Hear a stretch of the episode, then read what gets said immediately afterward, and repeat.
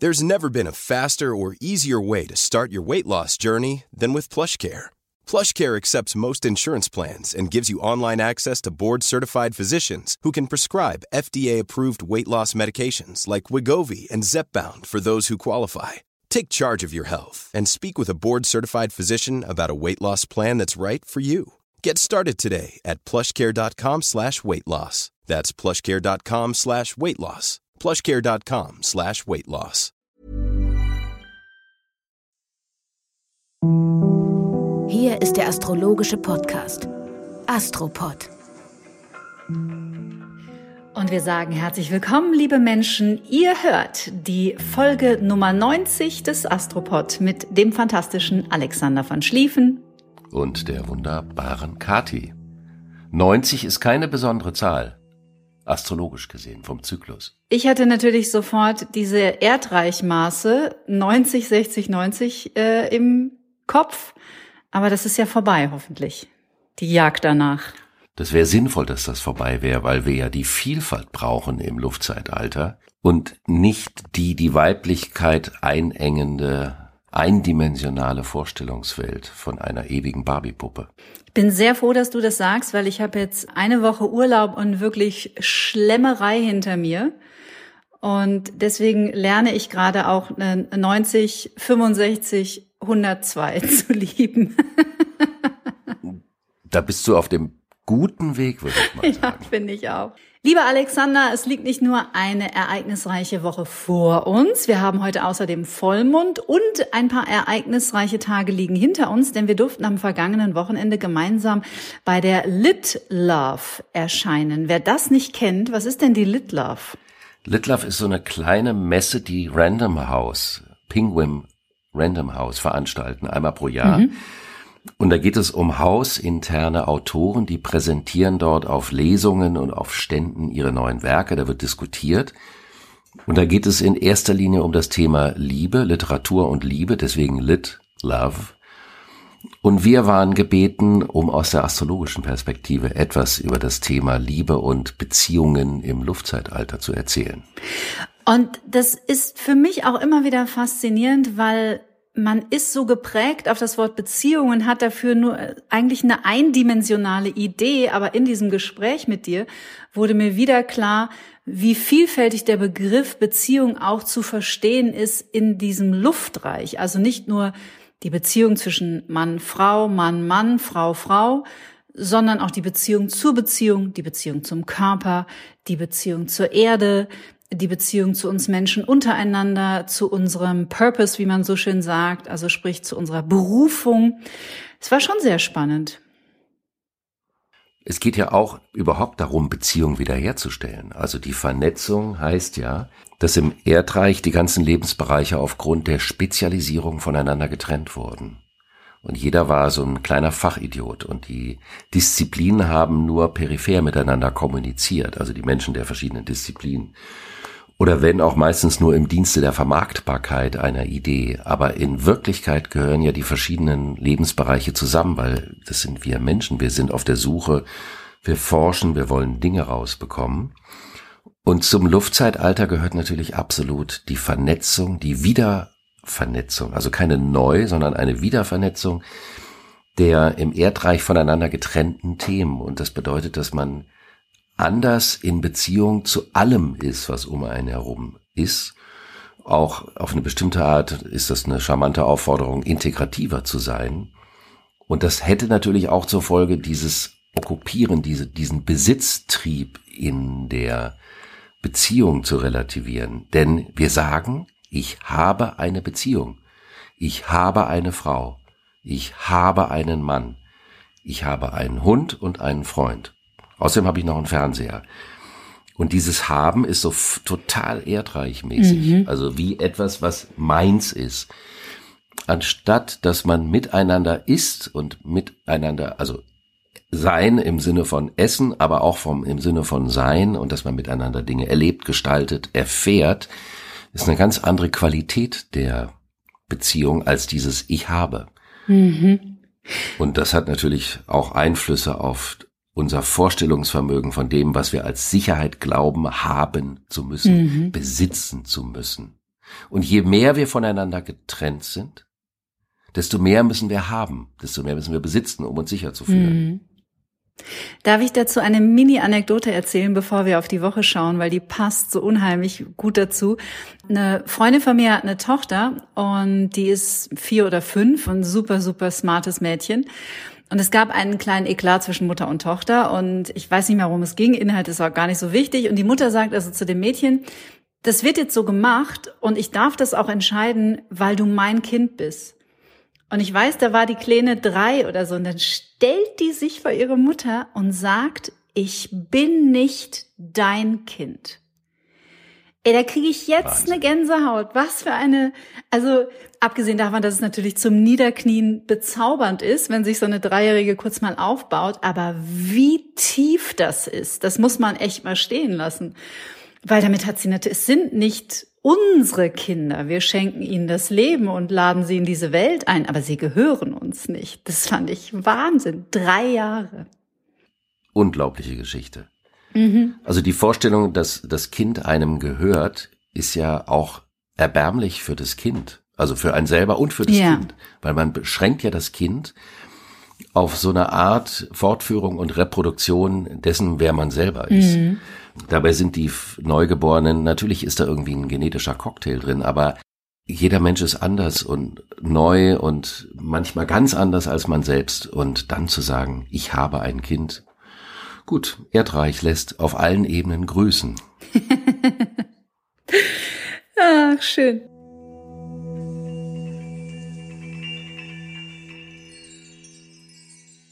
Ich würde das übrigens gerne auch beziehen, weil wir damit schon einen sanften Übergang in die wichtige Konstellation am Freitag machen. Da haben wir einen Vollmond, mhm.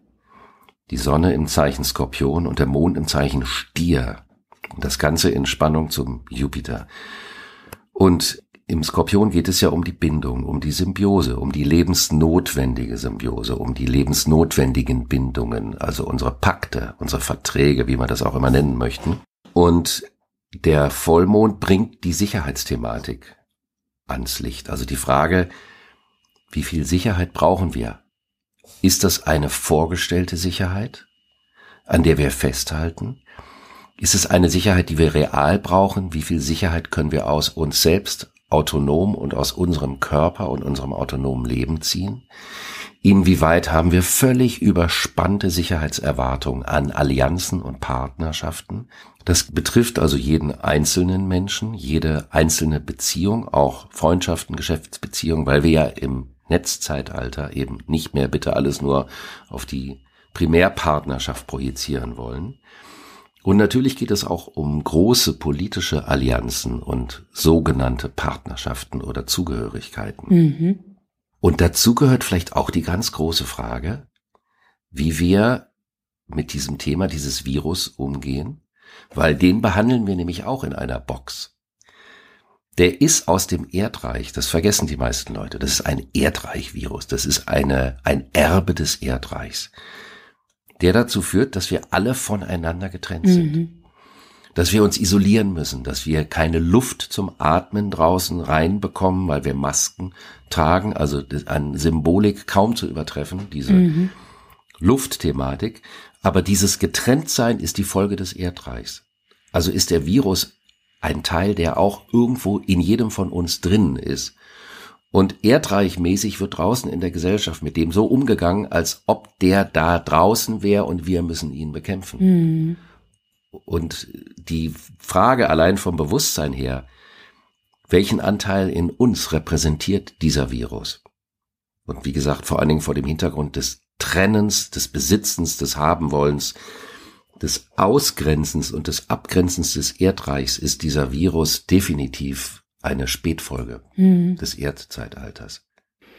Hochinteressant, natürlich auch mit dem Aspekt Vollmond und Sicherheit, wo ja, finde ich, jetzt gerade in der vergangenen Woche und auch momentan ja alles noch unsicherer scheint als jemals zuvor. Also obwohl wir jetzt seit über 18 Monaten in dieser Pandemie leben, hat man eher das Gefühl, es wird immer unübersichtlicher und immer chaotischer, es verdichtet sich immer mehr, der Druck wird immer größer.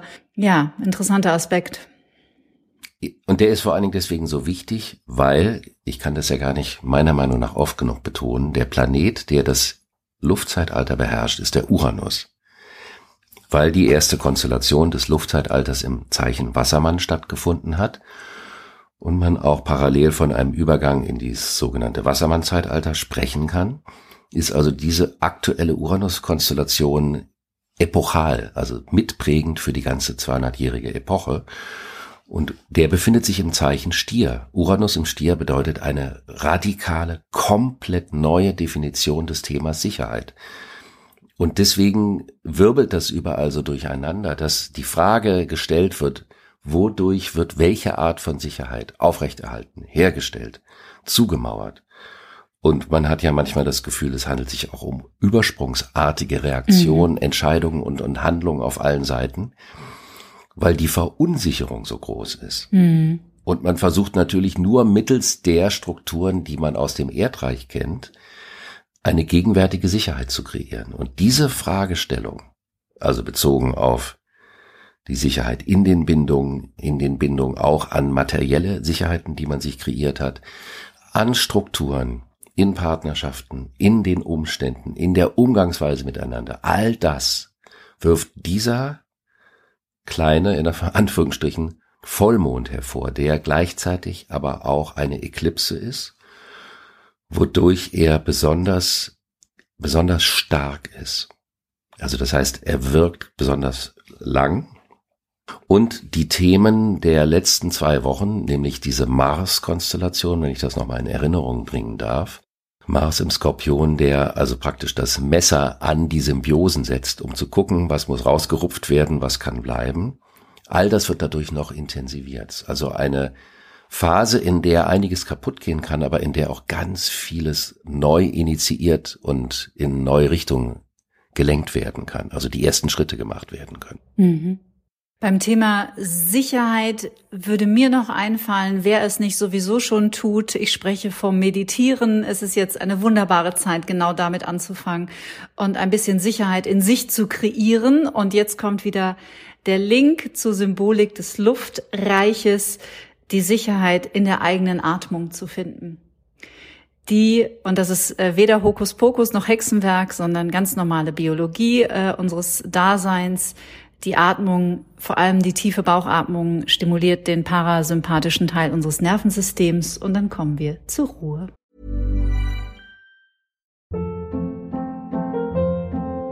Hold up. What was that? Boring. No flavor. That was as bad as those leftovers you ate all week. Kiki Palmer here, and it's time to say hello to something fresh and guilt-free. Hello Fresh. Jazz up dinner with pecan-crusted chicken or garlic butter shrimp scampi. Now that's music to my mouth. Hello Fresh. Let's get this dinner party started. Discover all the delicious possibilities at hellofresh.com.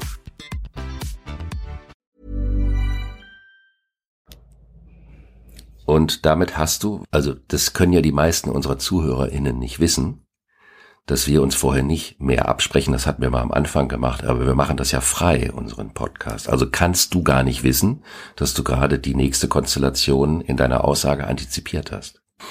Was aber passt, nämlich Merkur im harmonischen Aspekt zu Neptun. Und da geht es die Transzendenz des Denkens und der Worte.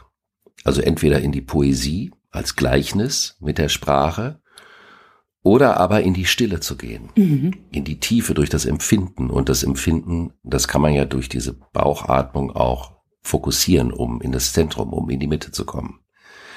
Also kann man sagen, da diese Konstellation auch noch am Freitag stattfindet, das passt sehr, sehr gut um mit der inneren Turbulenz dieser Eklipse umgehen zu können, dass man eben nicht versucht, nach draußen zu rennen und sich zu verplappern, zu argumentieren, Meinungen rauszuhauen, sondern in einem Moment der Stille zu verweilen und vielleicht sogar eher Musik zu hören oder zu meditieren. Mhm. Das möchte ich unterstreichen und ein leises Ausrufezeichen dahinter setzen. Am Samstag ist aber die Versuchung da, den Mund weit aufzureißen und zu argumentieren. Also ist es wichtig, sich dessen gewahr zu werden, dass man, indem man zu schnell über zu viel redet, auch die Energie verlieren kann, also nach draußen schießen kann. Und darauf sollte man achten. Mhm. Das ist also mal wieder so eine Stammtisch-strategische Plauderkonstellation am Wochenende. Okay. Recht haben kostet unglaublich Kraft. Recht haben wollen kostet unglaublich Kraft. Und dazu kommt, dass am Montag die Sonne in den Schützen geht. Und da geht es auch nochmal verstärkt um das Thema. Wer hat Recht, wer hat nicht Recht? Und dann ist die große Frage, was bedeutet es eigentlich, Recht haben zu wollen? Ist das sowas ähnliches wie überzeugen zu wollen oder erziehen zu wollen? Fragen über Fragen. Mhm. Der Schütze geht aber aus dem Skorpion hervor und die eigentliche Bedeutung des Schützen ist, dass man sich auf einen Weg macht. Dass man eine Erkenntnis gewinnt aus der Bindung und das Gefühl hat, die Bindung hat so viel Substanz, dass wir gemeinsam einen Weg gehen können.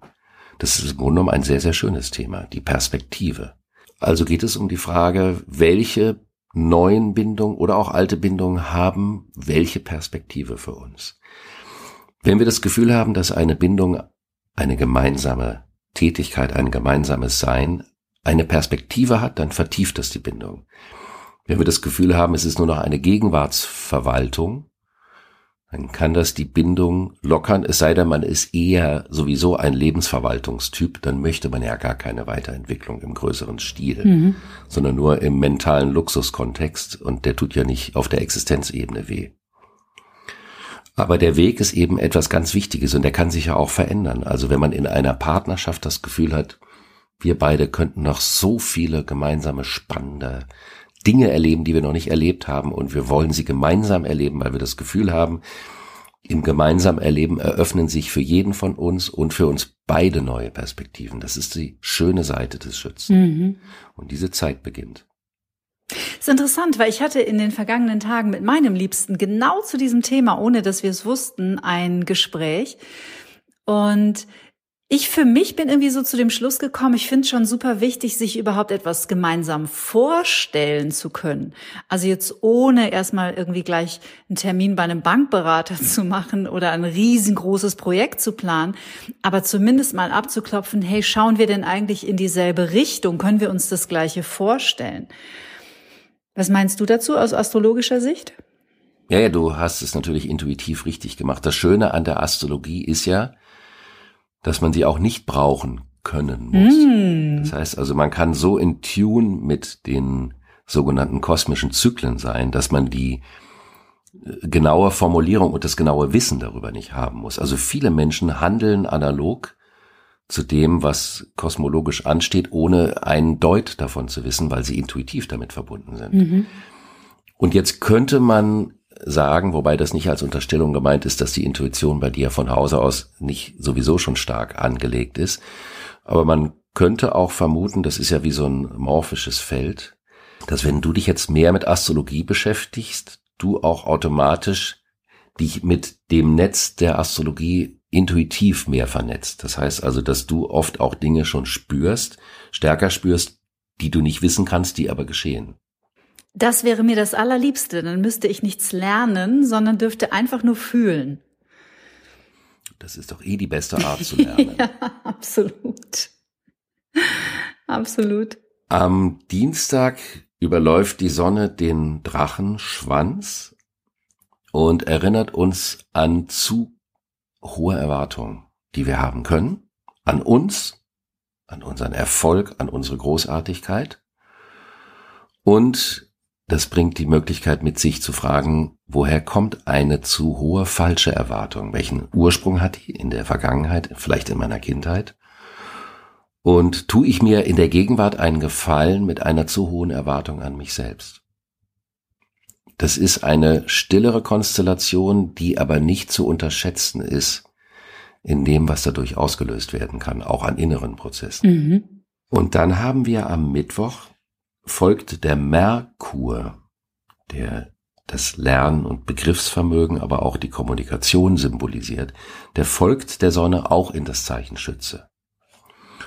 Und das wird sich bemerkbar machen an einem kleinen Ruck in der Gesamtstimmung, weil die Skorpionzeit, bitte Anwesende nicht einzuschließen, manchmal schon auch so ein bisschen was ähm, Ernsteres haben kann, weil es ja auch um was Ernstes geht. Also das ist jetzt nicht die Karnevalszeit des Tierkreises. Und weil man eben guckt, was ist wirklich gut, was hat Dichte, was hat Substanz und was nicht. Also in dem Sinne ernst. Also nicht im Sinne von preußisch-protestantisch ernst, sondern im Sinne von die Suche nach der Authentizität. Und wenn es dann in den Schützen geht, dann geht es darum, okay, wir haben das jetzt genug gemacht und jetzt wissen wir, die Tür ist auf und wir können nach vorne marschieren. Und das bringt einen leichten Aufschwung in der Stimmung mit sich. Und das kann ja in solchen Zeiten wie die, die wir jetzt gerade durchlaufen, auch nicht schaden. Allerdings, also auf jeden Fall. Super interessant. Das ist der Mittwoch, hast du gesagt? Genau, das ist der Mittwoch und am Donnerstag überläuft der Merkur auch nochmal wie die Sonne diesen Drachenschwanz. Mhm. Und dann kann man das, was man am Dienstag erlebt hat und am Mittwoch erlebt hat, reflektieren oder vielleicht auch reflektieren mit anderen. Also ich habe dieses und jenes erlebt. Wie hast du das erlebt? Ich habe das Gefühl, dass es mir über mich dieses und jenes sagt. Was ist dein Gefühl? Ist ja immer auch wichtig, dass wir uns spiegeln lassen, weil wir ja selber vielleicht ein kleines Gefühl davon haben können, wo wir in der Entwicklung gerade stehen. Aber wissen tun wir das nicht. Wir reden uns das vom Verstand her gerne ein, aber das können wir nur erleben, aber nicht vom Kopf her wissen. Und dafür ist dieser Tag hervorragend geeignet. Und da hast du jetzt so eine schöne Einladung ausgesprochen, finde ich, weil auch das finde ich ist so momentan irgendwie so spürbar und so sichtbar auf allen Kanälen. Mm, mir ist es zumindest auch im letzten Jahr, ehrlich gesagt, das erste Mal richtig bewusst geworden, dass die wenigsten von uns wirklich gelernt haben, zuzuhören, also dem anderen echt zuzuhören oder an die andere Perspektive einzunehmen. Und das fängt aber eigentlich damit an, indem man darüber spricht, wie es einem geht. Also so fühle ich mich damit. Wie fühlst du dich denn damit? Und jetzt sind wir wieder bei diesem Recht haben, weil dann geht es gar nicht mehr um Recht haben, sondern dann schildert jeder seine Position und jeder schildert seine Haltung und sein Empfinden und vielleicht auch seine Ängste, die ja momentan auch total nachvollziehbar sind. Aber da würde für mich ein respektvoller Diskurs und auch ein empathischer Diskurs anfangen, wenn wir uns nicht niederknüppeln verbal. Wäre ja, wirklich, ich empfinde das so. Das ist eigentlich eine tolle Einladung, dieses Thema wieder aufzugreifen, nämlich die Frage, können wir so provokant sein zu behaupten, dass wer unbedingt Recht haben will, Angst davor hat zuzuhören? Denn Zuhören ist so wichtig, weil es auch schön ist, wenn man das jetzt mal auf ein natürlich von mir sehr geliebtes Thema, aber von dir ja auch, die Musik, überträgt. Mhm. Auch zu musizieren bedeutet in erster Linie zuzuhören. Also zuzuhören, um selber sprechen zu können, um selber musizieren zu können. Aber wenn du nicht zuhörst, hast du keinen Grund zu spielen und äh, dein Spiel macht auch keinen Sinn. Also das Zuhören als das Lauschen. Und das geht ja darüber hinaus. Wir hören anderen Menschen zu, wir versuchen eine Befindlichkeit aufzunehmen, wir hören andere Klänge. Aber wir können auch äh, draußen die Natur hören. Zum Beispiel der Wind in einer Pappelreihe. Das ist eine der zauberhaftesten Mut äh, Naturmusiken, die wir haben. Und die erzählt uns so viel. Und da fängt das Zuhören schon an. Ja, an dieser Stelle kleiner Hinweis, wer noch nie Ludovico Einaudi gesehen hat mit seiner Band auf der Bühne, das ist äh, Zuhören at its best. Also da sind einfach solche High-Class-Musiker gemeinsam auf der Bühne. Ich glaube, die sind zu fünft oder zu sechst. Und da ist eine Stille und eine Präsenz. Und also ich habe in so vielen Coverbands in meinem Leben gesungen und habe in denen überhaupt kein Musiker dem anderen zuhörte, muss ich echt sagen, am meisten gelitten. Und wenn man so Musiker wie Ludovico Einaudi sieht, da lauscht jeder nur dem anderen und, und das ist so ein Zusammenspiel an musikalischer Empathie und dadurch entsteht dieses, dieses wahnsinnig berührende, orchestrale Gefühl. Das ist unheimlich schön. Also ein toller Vergleich mit der Musik, den du da gemacht hast. Ja, und du bringst mich natürlich noch auf die nächste Ebene, nämlich auch das Schauen. Mhm. Der Unterschied zwischen gucken und schauen. Wenn du guckst, dann guckst du. Die meisten Menschen gucken sich die Welt funktional an. Ah, das ist ein Lichtschalter, den kann ich anmachen. Das ist eine Tür, da kann ich durchgehen. Aber man kann die Welt auch betrachten und genauso wie man Klänge hören kann, kann man auch Klänge wahrnehmen. Man kann Lichtschattierungen wahrnehmen. Man kann Kompositionen wahrnehmen. Man kann Bezogenheiten wahrnehmen. Also das Schauen als ein rezeptiver Prozess ist was sehr, sehr Produktives. Mhm. Ich könnte äh, zum Beispiel sagen, dass ich als äh, auch als unter anderem pilzmalender Mensch, selbst wenn ich irgendwo sitze, in Anführungsstrichen arbeite, weil ich immer zuschaue. Ich gucke immer mehr alle Lichtspiele und all das an. Ist eine Aufnahme dessen, was da geschieht. Und es ist etwas Schönes. Und vielleicht gerade in einer solchen turbulenten, demagogischen Argumentations- und Meinungszeit die Stille des Lauschens und des Schauens mal genießen zu können, um vielleicht wesentliche Inputs zu bekommen. Öfter mal auf Empfang gehen und nicht immer nur auf Senden. Wunderbar. Und damit ist die 90. Sendung, mhm. respektive die 90. Folge, an ihrem Ende angekommen. Und ich danke dir vielmals für die tollen Inspirationen. Ich hatte zu Beginn der Folge nicht geplant, dass wir beim Zuhören und beim Schauen landen. Umso schöner. Siehste, wir sind immer für eine Überraschung gut. Ich freue mich auf die nächste Woche und wir freuen uns natürlich sehr über euer Feedback nach wie vor. Über eure positiven Bewertungen im besten Fall auf Apple Podcasts und wenn ihr diesen wunderbaren Astropod weiter so fleißig in die Welt schickt. Herzlichen Dank. Bis nächste Woche. Bis nächste Woche. Tschüss.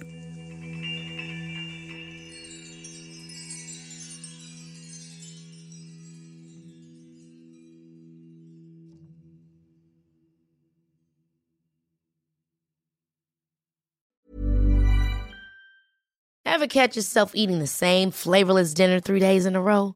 Dreaming of something better? Well, HelloFresh is your guilt-free dream come true, baby. It's me, Kiki Palmer. Let's wake up those taste buds with hot, juicy pecan-crusted chicken or garlic butter shrimp scampi. Mm. Hello Fresh. Stop dreaming of all the delicious possibilities and dig in at HelloFresh.com. Let's get this dinner party started.